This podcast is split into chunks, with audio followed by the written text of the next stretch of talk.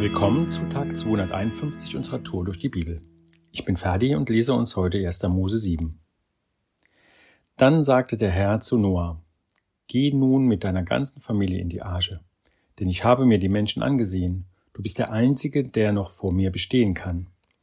Nimm von allen reinen Tieren je sieben Paare mit in das Schiff und von allen Unreinen nur je ein Menschen und ein Weibchen. Bring auch je sieben Paare von allen Vogelarten mit, so können die verschiedenen Tierarten nach der Flut weiter bestehen und sich wieder auf der ganzen Erde vermehren.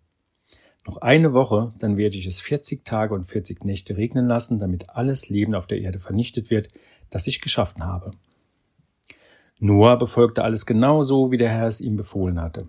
Er war 600 Jahre alt, als die Sintflut über die Erde hereinbrach. Noah und seine Frau, seine Söhne und Schwiegertöchter gingen in die Arche, um sich vor den Wassermassen in Sicherheit zu bringen. Sie nahmen die verschiedenen Tierarten mit, die reinen und unreinen, von den Vögeln bis zu den Kriechtieren. Paarweise kamen sie in das Schiff, jeweils ein Männchen und ein Weibchen, so wie Gott es angeordnet hatte. Nach sieben Tagen brach die Flut herein.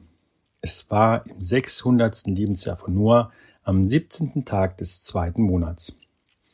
Alle Quellen der Tiefe brachen auf und die Schleusen des Himmels öffneten sich. Vierzig Tage und vierzig Nächte regnete es in Strömen. Aber Noah und seine Frau, seine Söhne Sem, Ham und Japhet sowie die drei Schwiegertöchter waren genau an diesem Tag in das Schiff gegangen, zusammen mit den verschiedenen Tierarten, dem Vieh, den wilden Tieren, Kriechtieren und Vögeln. Sie waren paarweise gekommen, ein Männchen und ein Weibchen. Niemand fehlte. Alle waren an Bord genau wie Gottes Noah befohlen hatte und der Herr schloss hinter ihm zu. Vierzig Tage lang fiel das Wasser vom Himmel. Die Flut stieg ständig an und hob das Schiff vom Boden ab. Die Wassermassen nahmen immer mehr zu, bis das Schiff auf dem Wasser schwimmen konnte. Bald waren sogar sämtliche Berge bedeckt. Das Wasser stand sieben Meter über ihren höchsten Gipfeln. Alle Lebewesen auf dem Land ertranken. Das Vieh, die wilden Tiere, Vögel, Kriechtiere und auch die Menschen. Gott löschte das Leben auf der Erde völlig aus. Niemand konnte sich retten. Nur wer sich mit Noah an Bord der Arche befand, kam mit dem Leben davon. 150 Tage lang blieb das Wasser auf seinem höchsten Stand. Wow, was für eine Geschichte. Das hätte auch anders ausgehen können und wir würden heute keinen Podcast hören. Obwohl es von Beginn der Bibel an sehr spannend zuging, können viele Menschen mit dem Alten Testament in vielen Geschichten, in denen es drunter und drüber ging, nichts anfangen. Zu viel Böses ist dort zu lesen, grausame Szenen werden beschrieben, es gibt viel Mord und Totschlag, Kriege ohne Ende und nicht zuletzt die Sintflut. Von manchen höre ich, dass das doch nichts mit dem guten Gott zu tun haben kann, den man sich so vorstellt. Gott und Krieg, Gott und Unheil, nein, das geht doch nicht zusammen. Auch wenn die meisten Menschen sich wohl lieber mit dem Neuen Testament beschäftigen, ist das Alte Testament so wertvoll. Wir können daraus so viel lernen, so vieles lesen, was uns im Leben weiterhilft. Überzeugen konnten wir uns kürzlich im Podcast, als es um die Bücher der Sprüche und auch der Prediger ging. Mit dem heutigen Kapitel 7 im ersten Buch Mose befinden wir uns noch sehr weit vorne im Alten Testament und doch ist schon in den vorhergehenden Kapiteln so viel geschehen. Gott erschuf die Welt und schlussendlich den Menschen, dem er im Paradies alles an Annehmlichkeiten bietet, was man sich so vorstellen kann. Und Gott stattet den Menschen mit einem freien Willen aus und das sorgt dafür, dass er auf das Böse hereinfällt und danach aus dem Paradies verbannt wird. Die Menschen vermehren sich und übertreffen sich zunehmend im Tun von Bösen. Gott schaut sich das Spiel eine ganze Weile an und beschließt schlussendlich dem Ganzen ein Ende zu setzen. Im gestrigen Kapitel haben wir gehört, dass sich Gott dazu entschlossen hat, die Menschen und alles Lebende zu vernichten. Es soll nur Noah übrig bleiben und Gott gibt ihm einen Auftrag. Noah, bau eine Arche, nimm deine komplette Familie mit und zusätzlich einzelne Exemplare aller Tierarten und Pflanzen, um die Erde wieder von neuem zu bevölkern. Für mich haben vier Punkte in diesem Kapitel eine große Bedeutung. Gott handelt. Gott ist es nicht egal, was auf der Erde geschieht, und das zeigt er auf vielfache Weise im Alten Testament.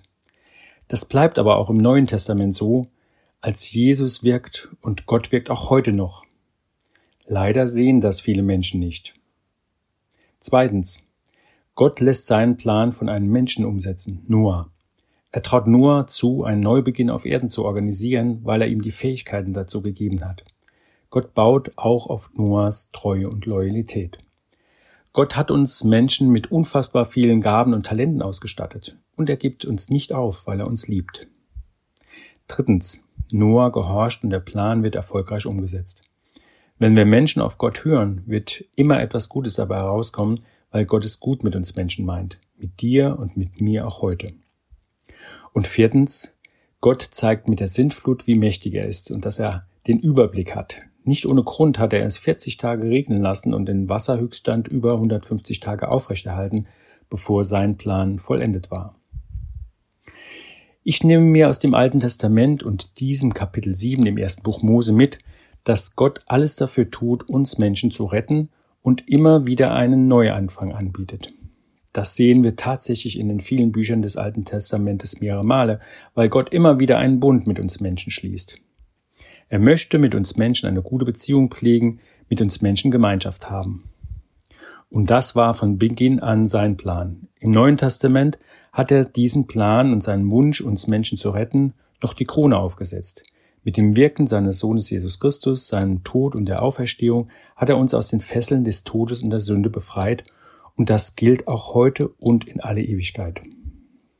Jesus hat alle Menschen erlöst. Jede und jeder von uns kann durch den ewigen Bund mit Jesus Christus jeden Tag seine Sünden am Kreuz ablegen und neu in der Beziehung zu Jesus beginnen. Heute ist ein guter Tag für einen guten Tag. Lass Gottes Wort in deinem Alltag praktisch werden.